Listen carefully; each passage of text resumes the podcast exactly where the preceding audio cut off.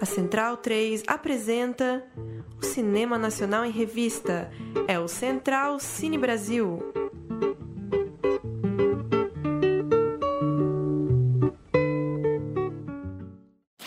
povo aqui não gosta de gente estranha, não. Ainda mais de mentiroso. É que faz parte do meu serviço, meus senhores? Que serviço? Eu sou investigador particular e tô aqui por conta do caso do Pietro. Esse caso já foi arquivado, viu? Não fique pescoçando por aqui não, viu? Salve, salve! Muito bem-vinda, muito bem-vindo ao Central Cine Brasil, edição de número 189 do nosso encontro semanal para tratar de cinema brasileiro, todas as quintas-feiras em central3.com.br, também nos aplicativos de podcast, no Spotify, sempre trazendo agora nesses tempos de pandemia algum filme, alguma estreia, alguma pré-estreia, algum lançamento no streaming para que a gente possa conseguir seguir acompanhando o cinema brasileiro contemporâneo, mesmo sem acessar a telona. Hoje a gente vai falar de Atrás da Sombra, que estreia nas plataformas digitais nesta sexta-feira, 17 de julho. Por isso a gente tem hoje nesse papo ainda remoto, né? Claro, a gente não está acessando os nossos estúdios aqui em São Paulo, mas um papo à distância com o diretor Tiago Camargo. O Atrás da Sombra, vou passar a sinopse aqui rapidamente. Tem o Jorge, que é um investigador particular, buscando informações sobre a morte de um jovem em uma pequena cidade no interior de Goiás, cheia de moradores misteriosos. Ele é atormentado por pesadelos com uma mulher que nunca conheceu. O encontro com ela, em uma mata mal assombrada, revela que não é por acaso que Jorge esteja nessa misteriosa investigação que irá mudá-lo para sempre um elenco muito legal, a gente vai poder falar mais disso ao longo do papo, com o Bucaça Cabenghelli, Bruna Brito, Alan Jacinto Santana, Elisa Lucinda, o Stepan Ercesian, Érico Braz, Zé Carlos Machado, muita gente boa, uma, um elenco que com certeza, pelo menos para mim, é um dos pontos altos aí do filme, a gente comenta já na sequência. E aproveitando que eu citei o nome da Elisa, só queria dar um, uma sugestão inicial aqui no programa para o nosso ouvinte.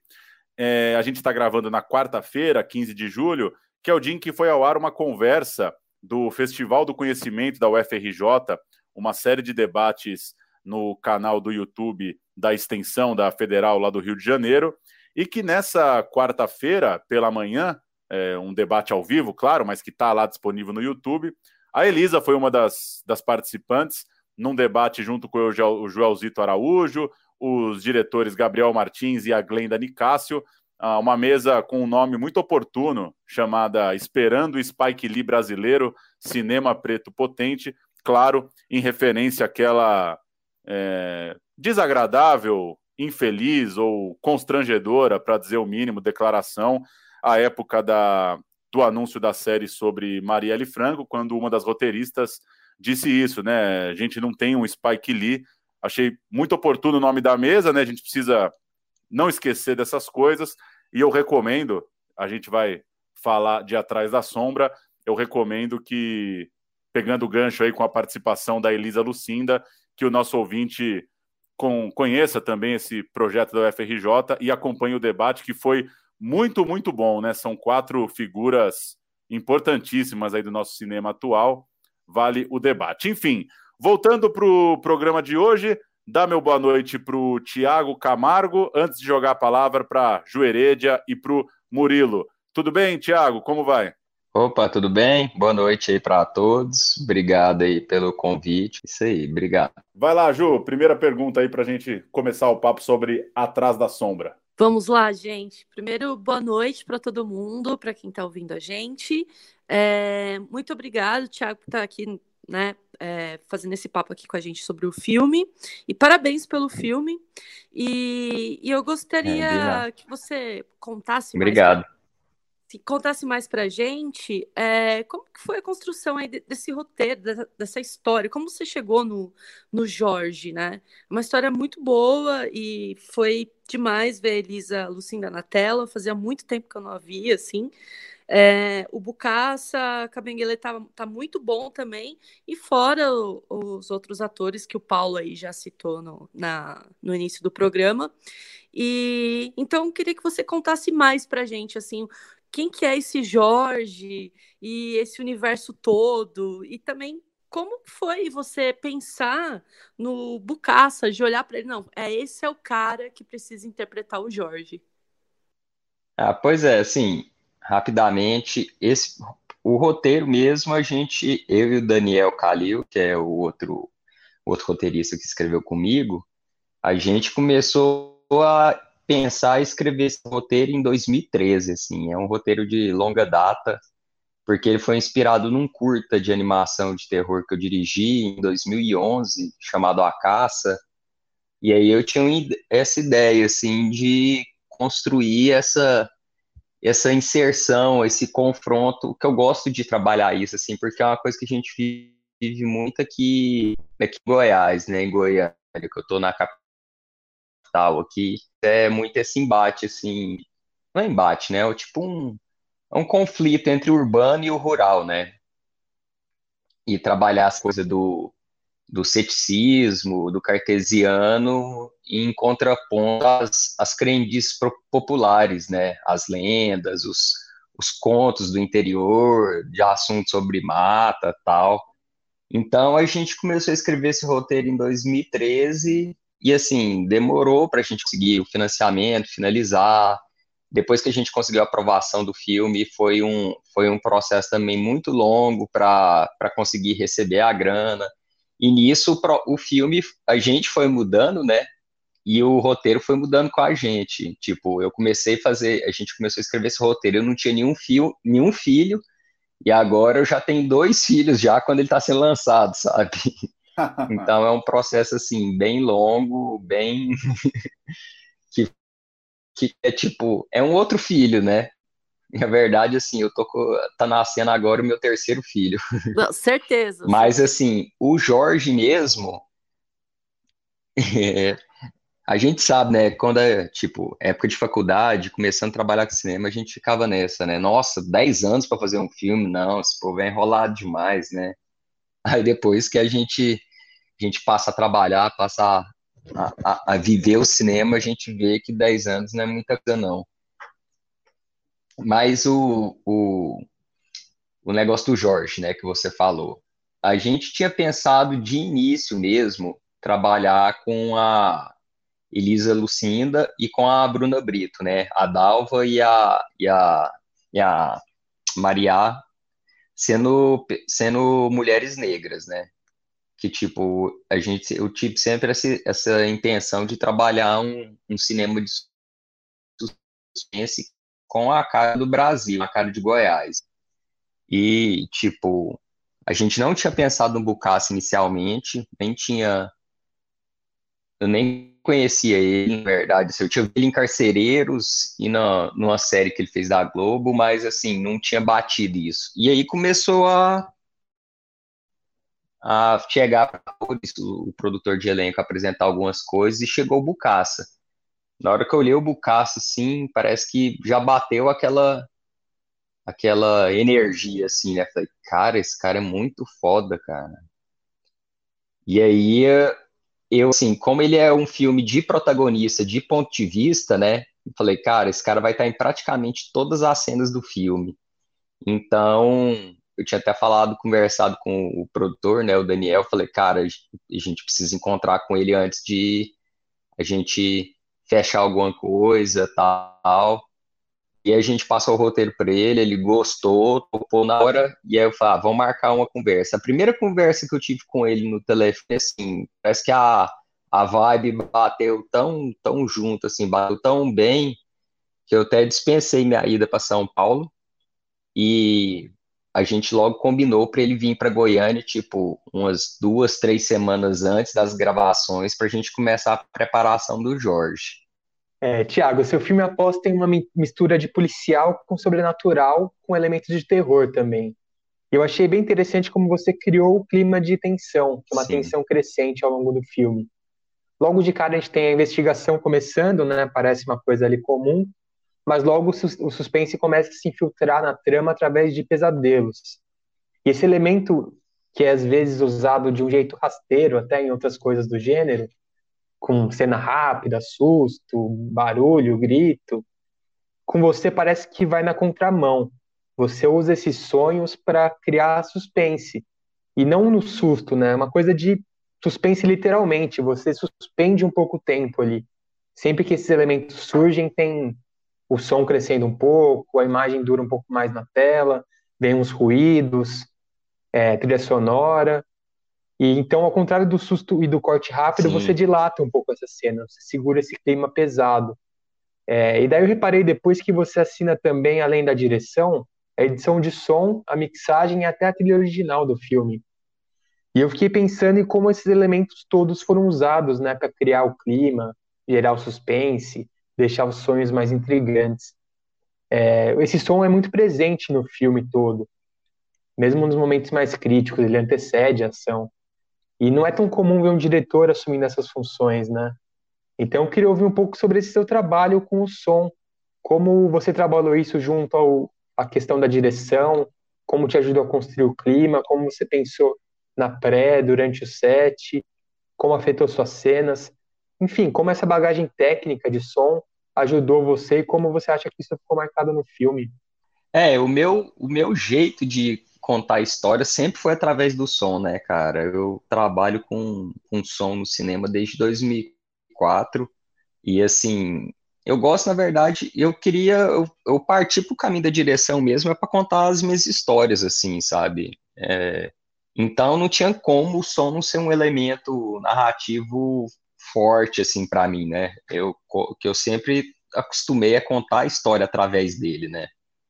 E foi um processo, assim, eu, quem fez a captação de som foi o Guilherme Nogueira, que é ele trabalha comigo lá na produtora tal, também ele fez a edição de som, ficou muito boa, assim, a gente trocou muita ideia, e foi, é um processo, na verdade, assim, para mim foi bem cansativo, assim, porque além de eu estar tá tendo que tocar montagem, cor, efeito especial, essas coisas todas, eu tinha que estar tá pensando nessa, na questão da, da, da composição de trilha sonora, depois na mixagem do filme, alguns elementos de som, né? Mas isso que você pontuou, assim, de, de trabalhar as nuances, de puxar antes da cena, de, tipo, criar esse clima suspen de, de suspensão, de deixar a cena mais, como se diz, naquele clima de mistério e não abusar dessas, só, só dessas dessas narrativas sensoriais, né, que geralmente filme de terror e suspense tem, assim, é uma coisa que, tipo, eu pensei desde o começo mesmo do filme, assim. É porque é o tipo, na verdade, é o tipo de suspense, de terror que eu gosto de, de assistir, né, cara? É um filme que eu tentei fazer, é um filme que eu gostaria de assistir, assim. Eu acho que não abusando, assim, da violência explícita, esses, essa coisa só de, da, da sensação do medo, né? Então eu gosto muito dessa coisa do não dito, das insinuações, dos olhares, sabe? E eu acho que o som tentou resolver isso, assim, crescendo na hora que precisava, outras horas parecia que era um som de um documentário, com uma pegada bem naturalista, assim, que eu tentei também imprimir, na, a gente tentou imprimir na fotografia, na colorização, para trazer mais esse clima mesmo, sabe? Tiago, você falou um pouco já na, na primeira resposta sobre essa coisa do, dos mitos, bastante ligados à, à zona rural, né? A própria construção ali da, da Dalva e do Valtim, né? Essa, esse ambiente né, da, das tradições, dos mestres e mestras, de uma raizeira, é um assunto que eu, eu gosto muito, assim, que me interessa muito essa história oral mesmo, é, e esse ambiente é, mítico e que muitas vezes não é compreendido por todo mundo e que é um ambiente muito brasileiro. E isso me pegou muito, assim, sou curto muito essa onda toda, sou meu escritor favorito é Guimarães Rosa, acho que tem um pouco ali de dessa, né, tá, tá ali pertinho, né, essa coisa muito da região mesmo e muito de uma forma mais genérica dos interiores do Brasil aí, né? Que, que acabam batendo nessa questão que você falou de zona rural e zona urbana, né? Desse choque até geracional, né? Porque quando a gente vê o Valtim pela primeira Sim. vez, ele é um moleque de cidade ali, né? Camisa de futebol, é, andando de bicicleta, e depois que você vai é, então. encontrar então... esse ambiente todo que, que carrega muita coisa, né? É, e eu queria que você falasse um pouco de referências para isso, porque por mais, por mais que é uma coisa muito brasileira, muito presente na nossa cultura, é, um pouco pelo fato da gente ver muito filme de Rio e São Paulo, né? Que essa é uma questão. A gente, é, pô, estamos com quase 200 programas aqui. A gente deve ter falado para valer de dois ou três filmes goianos, é, no máximo. É, eu queria que você falasse um pouco da onde tirar essas referências assim, já que ah, pelo menos os filmes que chegam mais, né, brasileiros, acabam sendo muito urbanos e muito de de questões ali de uma classe média urbana ou de uma periferia urbana, mas talvez não tem tanto esse pé nessa nessa tradição mesmo, nessa cultura, né, nessa cultura mais enraizada brasileira aí.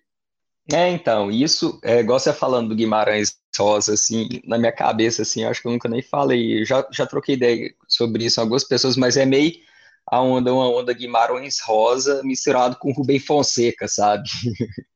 por causa do, do, do policial tal. Então, para mim, sempre foi uma, uma referência, assim, também isso. Mas, assim, esse embate do, do rural e do rural e do urbano, eu acho que das lendas, porque na verdade assim, eu cresci em Goiás, então a gente sempre ia muito acampar, encontrava o pessoal do, do interior, né, e sempre escutou muito essa essa coisa das, das lendas, falar, ah, tem a mulher ali da mata, tem o. Enfim, é uma coisa que para mim é muito presente, assim. E pra gente, não sei, cara, porque o cinema ele é, ele é um retrato de uma sociedade, né, cara? E o Brasil, ele é um. Ele é um país tão vasto, né, cara? E tem diversidades culturais tão. tão distintas, né? E o que a gente sofre, assim, sofre, a gente que tá rolando, que rola muito assim, é que os meios de produção de cinema estão muito concentrados no eixo de São Paulo, né, cara? Porque são as grandes capitais econômicas do, do, do país, tal, então é onde rola, rola maior, maior quantidade de recursos, mas assim, a ideia nossa foi sempre trabalhar esse suspense com a, uma cara brasileira e uma cara de Goiás, assim, sabe? Utilizando. Você vê assim, aparece Piqui em cena, não sei se vocês conhecem Piqui. A gente tenta é, inserir esse contexto goiano, brasileiro, de ser dentro do gênero de suspense, né? Que para mim foi uma, uma coisa que eu consegui fazer pessoalmente para mim que eu, eu fiquei bem satisfeito assim de poder trabalhar essa coisa goiana, essa coisa brasileira dentro de um gênero de suspense que, tipo, a maior referência é, tipo, cinema americano, né? Enfim, nada contra o cinema americano, que eu também acho que tem grandes qualidades, tem muita coisa boa também, sabe? Mas a gente acaba que a gente tem uma referência desses desses símbolos, dessas expressões muito mais de fora do que do nosso, sabe? Sim, e, e pegando um gancho, até com essa última, é, com a resposta do Paulo, com a pergunta do Paulo e a sua resposta, eu fiquei pensando aqui, né? Uma das coisas que eu mais é, gostei, né? Que além de estar tá mostrando a, o que é fora do eixo Rio-São Paulo, tem protagon, protagonista é negro, enfim, é, a diversidade está ali. E, e, sobre também não ter tantos é, elementos de susto, enfim, porque eu, eu assim, eu, eu até fiquei pensando, putz, meu, é suspense, terror e tal, não vou conseguir assistir, mas é, uma das coisas que mais me chamou a atenção foi isso, de não usar tantos desses elementos, né, de jump scare, enfim.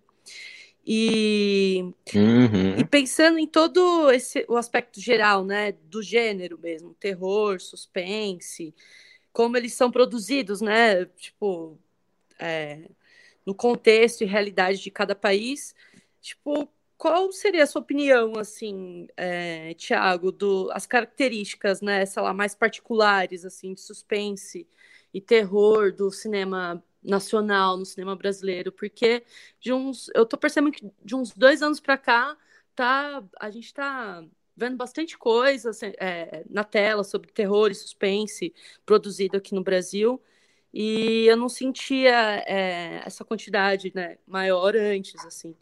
Então, não sei, assim, o que, que você tem, o que, que você acha, né, de, de, de características mais particulares, assim, do que é feito aqui no Brasil, nesse gênero?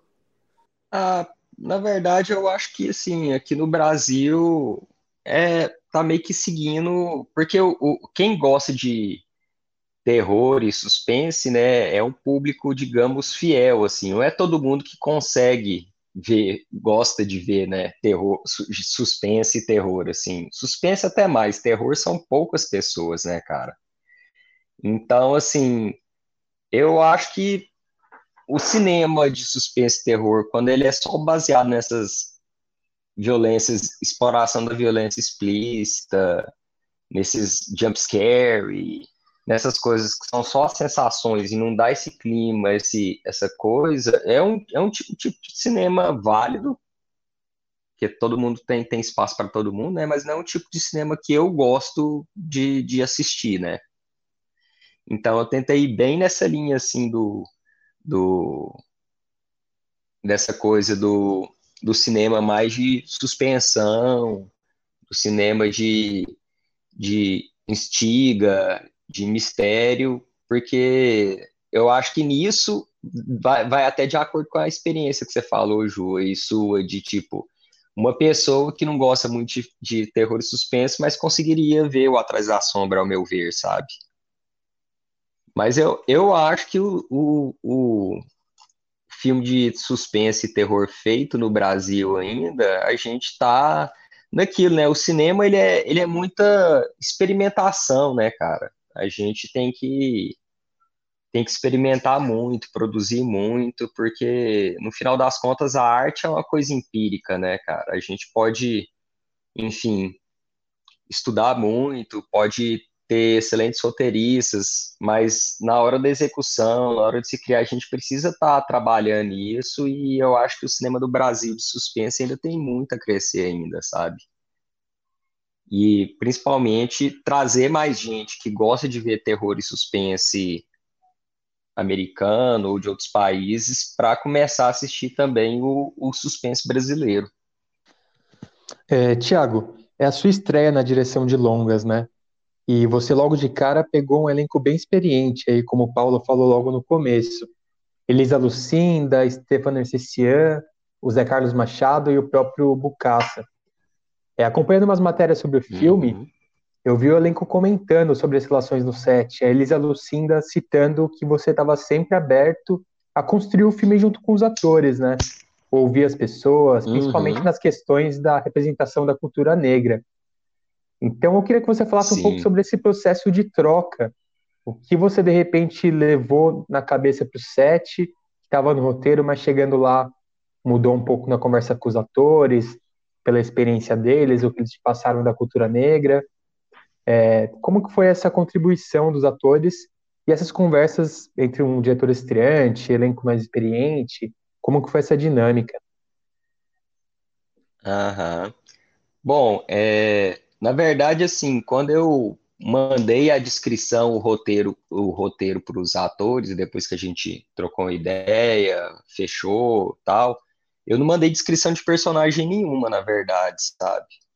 Eu, tipo, que eu já tinha conversado com a produção que eu precisaria desse tempo de preparação com todo o elenco, mesmo de fora, que viesse para Goiânia antes do filme.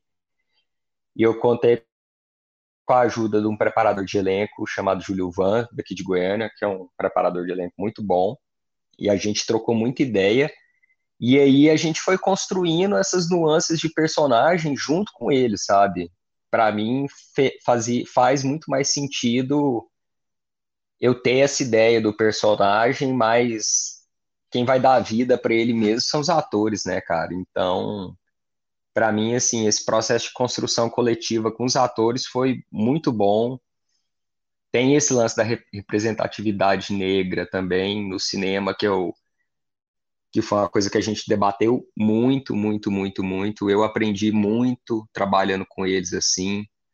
A questão de eu, de eu ser um cara branco, de classe média, um racista em desconstrução, né? Para mim foi uma, uma experiência, um aprendizado muito grande, assim.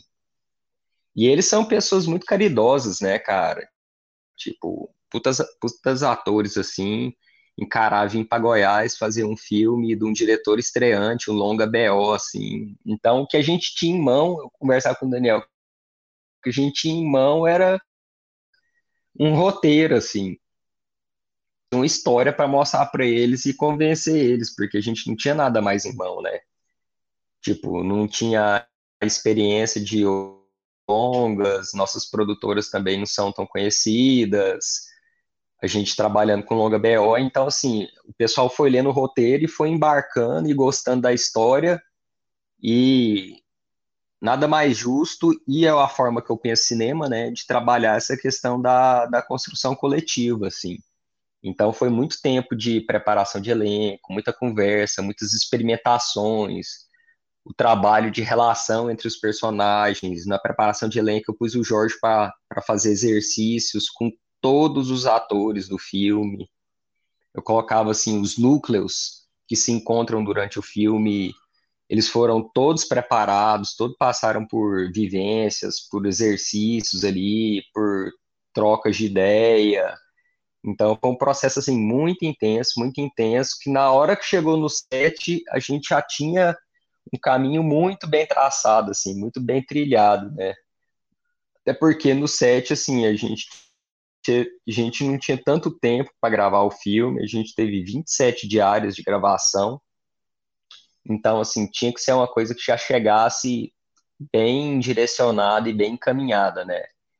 Então, meu trabalho no set foi muito assim, de relembrar eles, o que, que a gente trabalhou, as nuances psicológicas dos personagens, tentar reativar isso que foi trabalhado na preparação de elenco, mas como são atores muito concentrados, muito dedicados assim, essa parte foi, foi bem bem fácil de se fazer e, e gostosa de se fazer, assim, porque trabalhando com, com atores tão bons assim, a minha vida ficou muito mais fácil. Legal. Tiago, uma última pergunta. Você até citou agora, né? Eles topando ir para Goiás fazer um filme BO.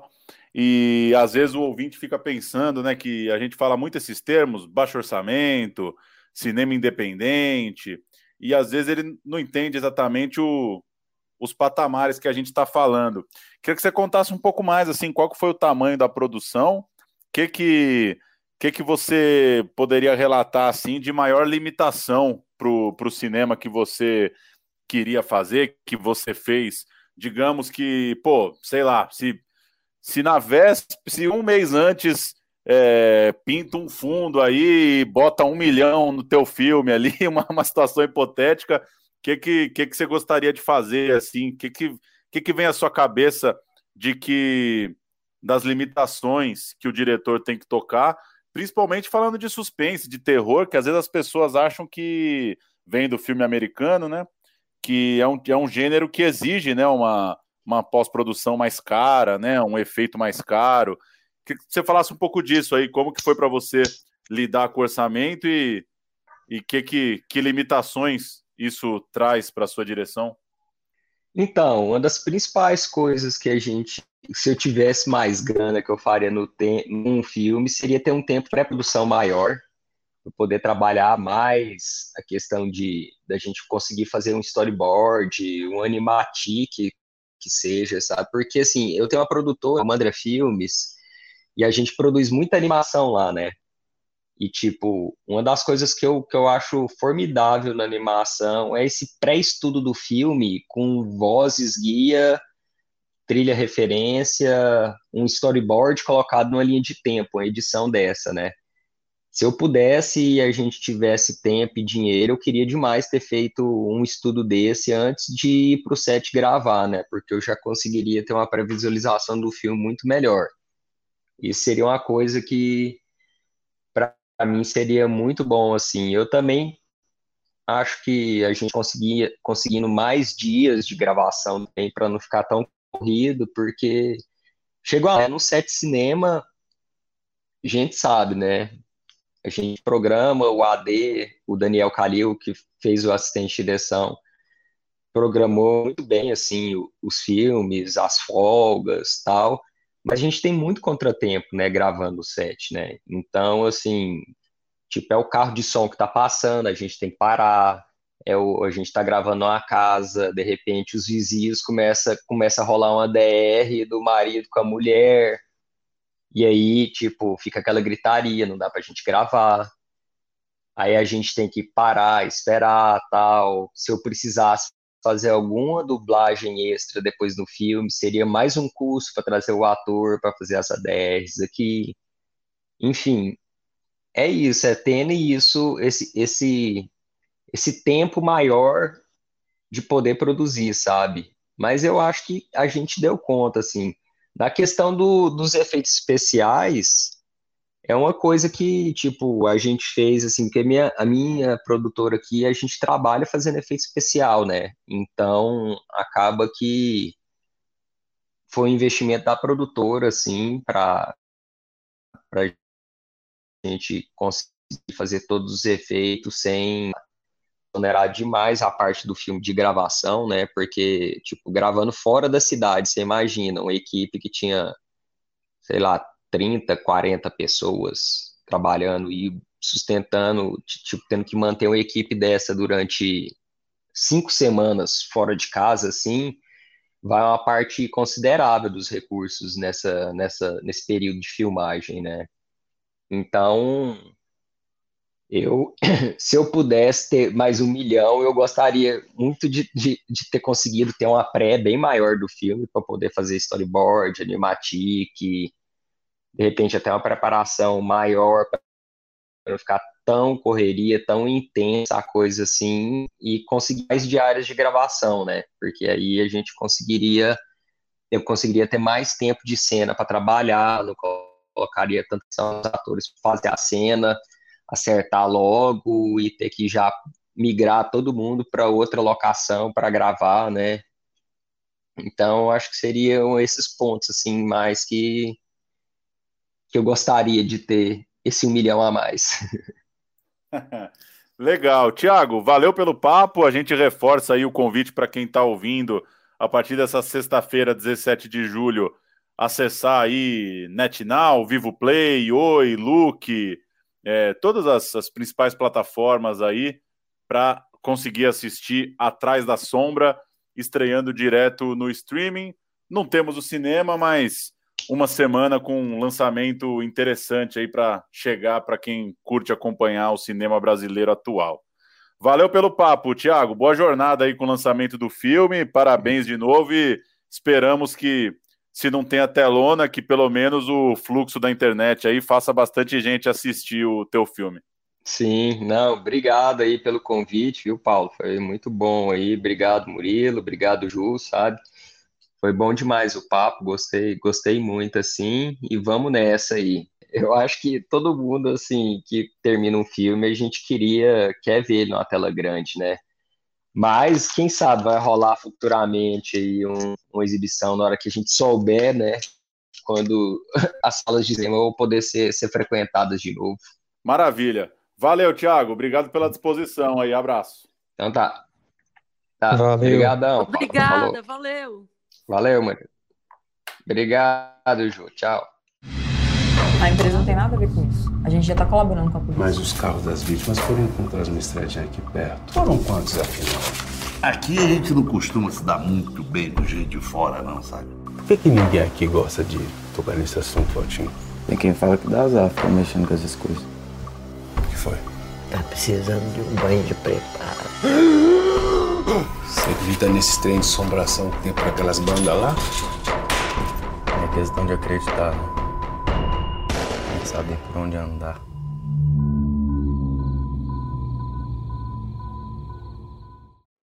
Tá então, Atrás da Sombra, chegando aos cinemas. Muito bom, hein? Acho que a conversa já deu para passar um pouco por isso.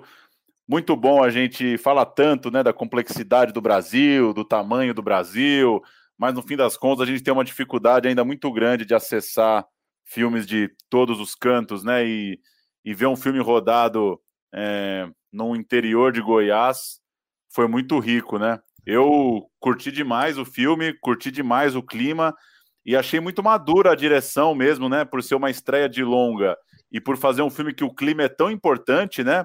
Aquelas cenas, cada jantar ali na mesa da casa da Dalva tem um climão muito pesado e claro, os atores seguram a onda, mas é, fiquei muito feliz assim de ver a, a direção do Thiago ser tão segura assim, né? Dá, dá tanta vontade de saber onde é que o filme vai dar. Sim, foi até o que eu comentei, né, com ele, assim, primeiro que sai desse do eixo Rio São Paulo, né, e, e o protagonista ser negro, enfim, e como você falou mesmo, Paulo, nossa, na, na naquelas cenas do jantar eu ficava assim, meu Deus, eu acho que vai rolar alguma coisa, assim. Então, a tensão no olhar dos personagens, assim, é, é muito bom. Inclusive, é, é, engraçado que eu fiquei assim, eu tô com muito mais medo do, da, da galera que tá viva no filme do que algo que apareça sobrenatural, assim. Porque é, tá todo mundo ali tenso, né? Tipo, é, os caras lá da, da, da ah, daquela fábrica, da empresa, e tem. Gente, não tô dando spoiler, não, tá? Para quem tá ouvindo aqui. E, e os policiais, então, assim, é tudo muito. Tem, tem um clima muito tenso ali de quem é você e tal. E eu fiquei, caramba, meu, tô com mais, tô com mais medo da galera que tá viva do que algo mais sobrenatural. Muito bom, ele mandou muito bem para estreando aí foi bacana mesmo. E o climão do filme realmente é o que chamou mais atenção, acho que de todo mundo, né? E todo mundo cabreiro no filme. Todos os personagens ali parece que tá escondendo alguma coisa. Você não leva muita fé em ninguém em nenhum momento. E principalmente no próprio, próprio Jorge, né? Ele carrega essa coisa do protagonista um pouco anti-herói, que tem suas coisas ali, suas coisas no passado, tem segredos. E todo mundo tem isso no longa, né? Chama bastante atenção porque fica além da tensão da trilha, tensão da história, do sobrenatural, parece que ninguém ali tá à vontade, ninguém ali tá conversando numa boa. Tá todo mundo escondendo alguma coisa, com algum interesse escuso. Isso ficou bem interessante mesmo. É, tem essa coisa da cabreirice do mateiro ali que é. Isso é cabuloso, velho. Isso o, o Thiago conseguiu fazer. Que é aquela coisa da dessa desse pé atrás mesmo com a pessoa estranha e ao mesmo tempo você tem que mostrar uma certa firmeza, que é, por exemplo, enfim, uma cena bem que não tem não tem grande importância para o desenrolar da história aqui, não é nenhum tipo de, de adiantamento, que é, por exemplo, a primeira vez que o Valtim entra na carona do Jorge. Que o cara, meu, é aquele cara que assim, ele ele topa te levar num lugar de carro, só que ele não é teu brother, né? Ele não tá felizão da vida dando aquele rolê. Ele tá meio assim, ó. Eu vou lá, sabe? Mas tô na minha aqui. Isso que o Murilo falou mesmo do da construção desse clima, assim, isso é, eu achei bem avançado, assim, bem potente. É impressionante como a corda vai esticada até o final, assim, né? A todo momento os personagens conseguem manter não tem, não, não relaxa, né? Ah, o semblante não relaxa, assim, não tem um momento de descontração. A coisa tá o tempo inteiro a corda esticada. Entra no boteco, o clima tá tenso. Chega em casa, o clima tá tenso. Pega o carro, o clima tá tenso, assim. E isso me parece, né, que é muito difícil de fazer, assim, que é o tipo de construção que, se não for muito bem feita, se não tiver muita segurança ali no tom, pode ficar ou frágil, né? Que é o problema daquele filme que é de terror, só que se acaba dando risada, né? É, problema ou não, né? Enfim, é, depende do, do que da expectativa e, e do que, que o filme quer passar. Ou, ou frágil, ou ficar mambembe, né? Ficar caricato, assim, ser aquele aquela tensão caricata. E o filme passa longe, eu acho, dessas duas coisas, assim. Ele tem uma tem uma verdade muito forte, assim, no, no tom dele, né? E apesar de, do baixo orçamento, ele não compromete em nada a parte técnica também. Muito competente, fotografia bonita, o som, como a gente comentou, bem importante, né? Então ele acaba compondo muito bem o clima, o elenco e também a parte técnica. Sim, e eu achei, é, eu achei bem legal que você colocou, Murilo, para ele sobre o som. Foi uma das coisas também que é, me chamou a atenção, a construção sonora do filme.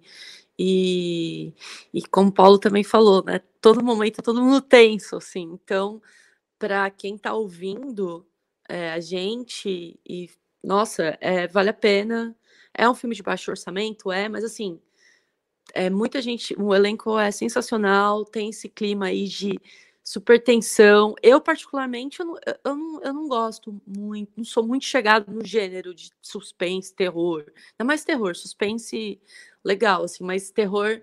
E eu fiquei até pensando, caramba, meu, vou levar vários sustos aqui, vai ter muito sangue, coisa do tipo. E eu gostei bastante, porque é, não, é, é, é outra pegada, assim, o filme é outra pegada. Legal, a partir dessa sexta-feira, então, 17 de julho, para locação nas principais plataformas, aí só buscar Atrás da Sombra e que bom, né, que ainda que a gente não tenha salas, tem um filme muito interessante aí para chegar nessa semana, porque vamos ser sinceros, só ver filme velho também na quarentena enche a porra do saco.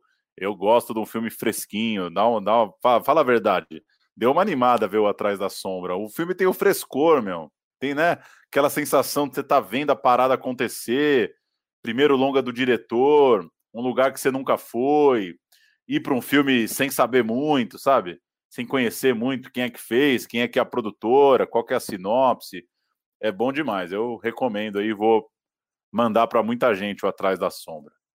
E como a Jo falou também, essa questão de descentralizar a produção é muito massa, né? Ver um filme feito em Goiás é muito diferente, tem sotaque, textura, tem uma coisa diferente.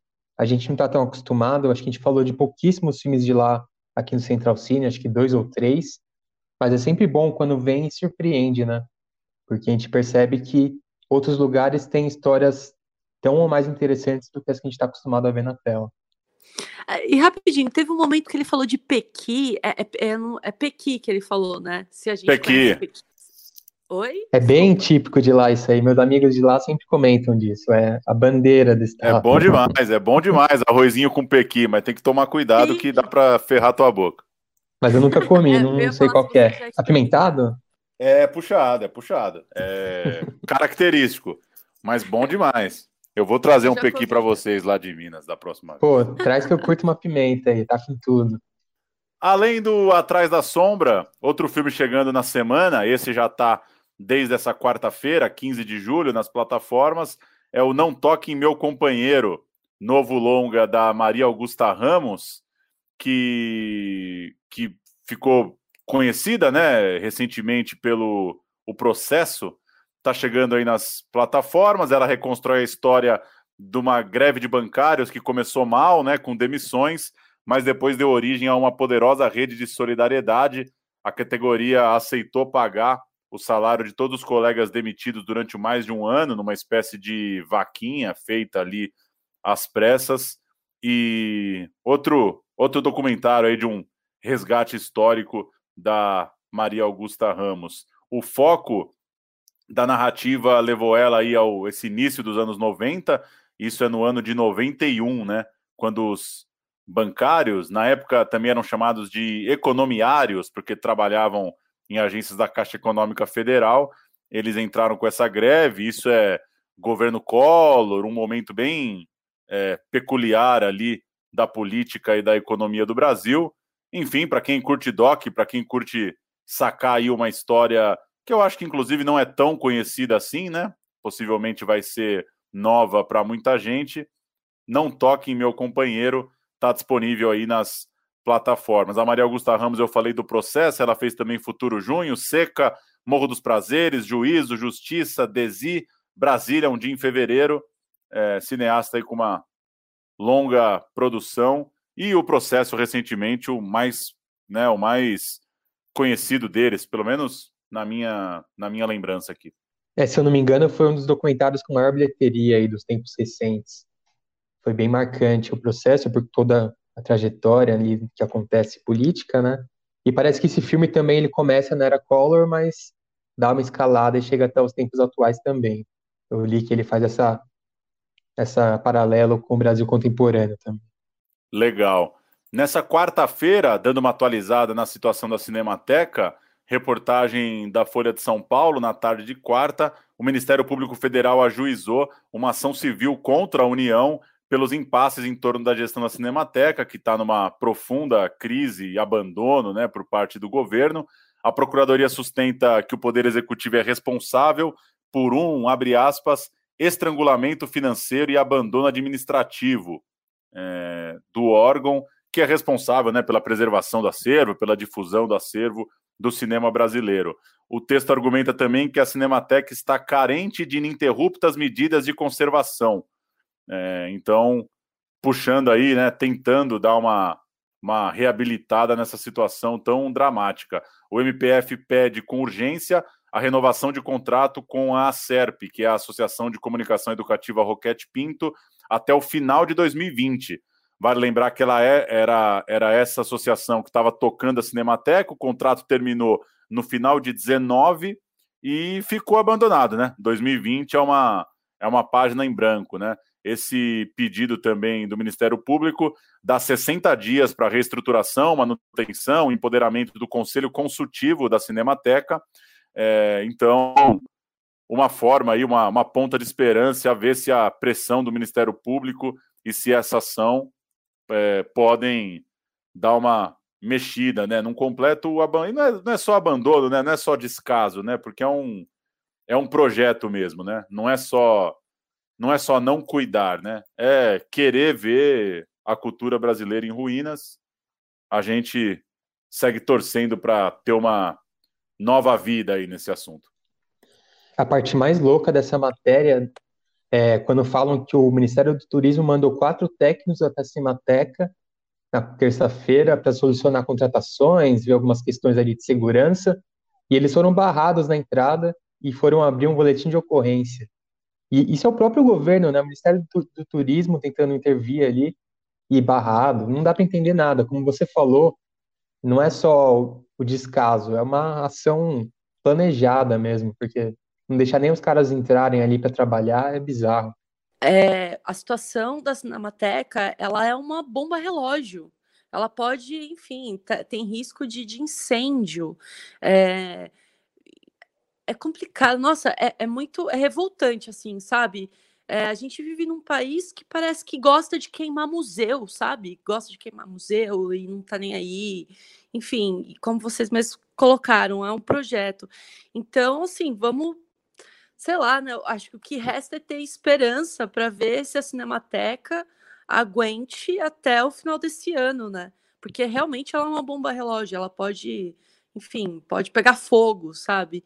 E Bom, se a gente não. não se, aconteceu o que aconteceu com o Museu Nacional, o que que, o que, que pro Estado, para o governo federal, enfim, todas as instâncias e é, a Cinemateca, sabe? É, é muito. Eu, eu tô brava, é revoltante.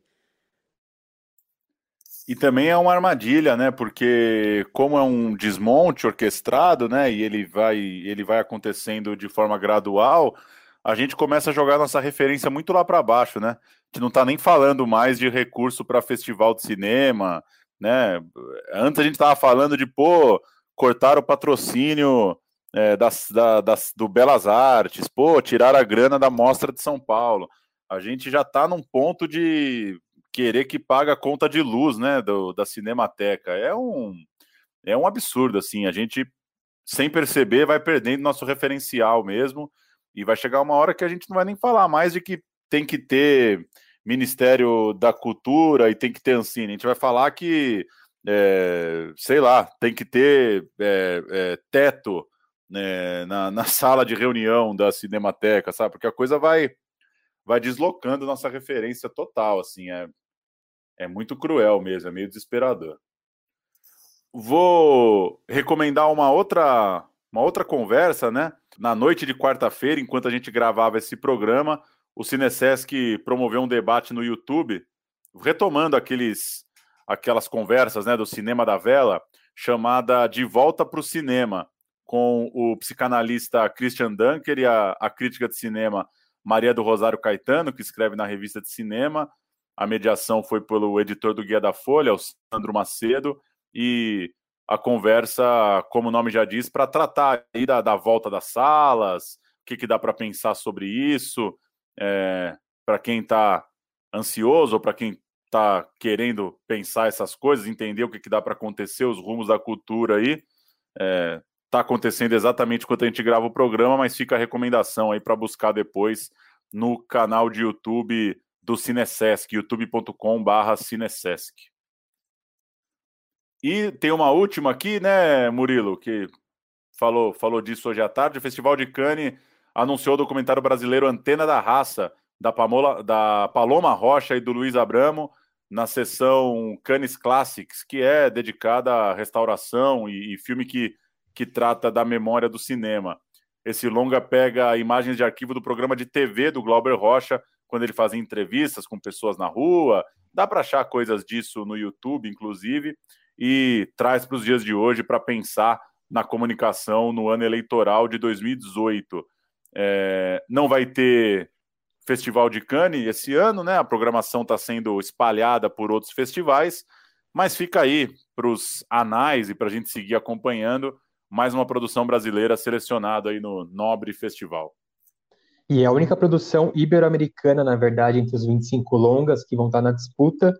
E tem a curiosidade adicional de que a Paloma Rocha ela é filha do Glauber Rocha, também cineasta, né? assim como o Eric, Eric Rocha, também cineasta, filho do Glauber. É, e essas sessões são bem legais, né? Canis Classics, Venice Classics. Lembrando que ano passado o Brasil ganhou no, nesse Veneza Classics com o filme da Bárbara Paz sobre o Hector Babenco. Fudido. Filme fudido. É, não, não vi ainda, tava esperando aí. Quando que chega? Também não. Pois é. é. Mais um aí na lista dos que estão sem data para estrear. Pois é. Vai longe. É isso, pessoal. Valeu. É isso.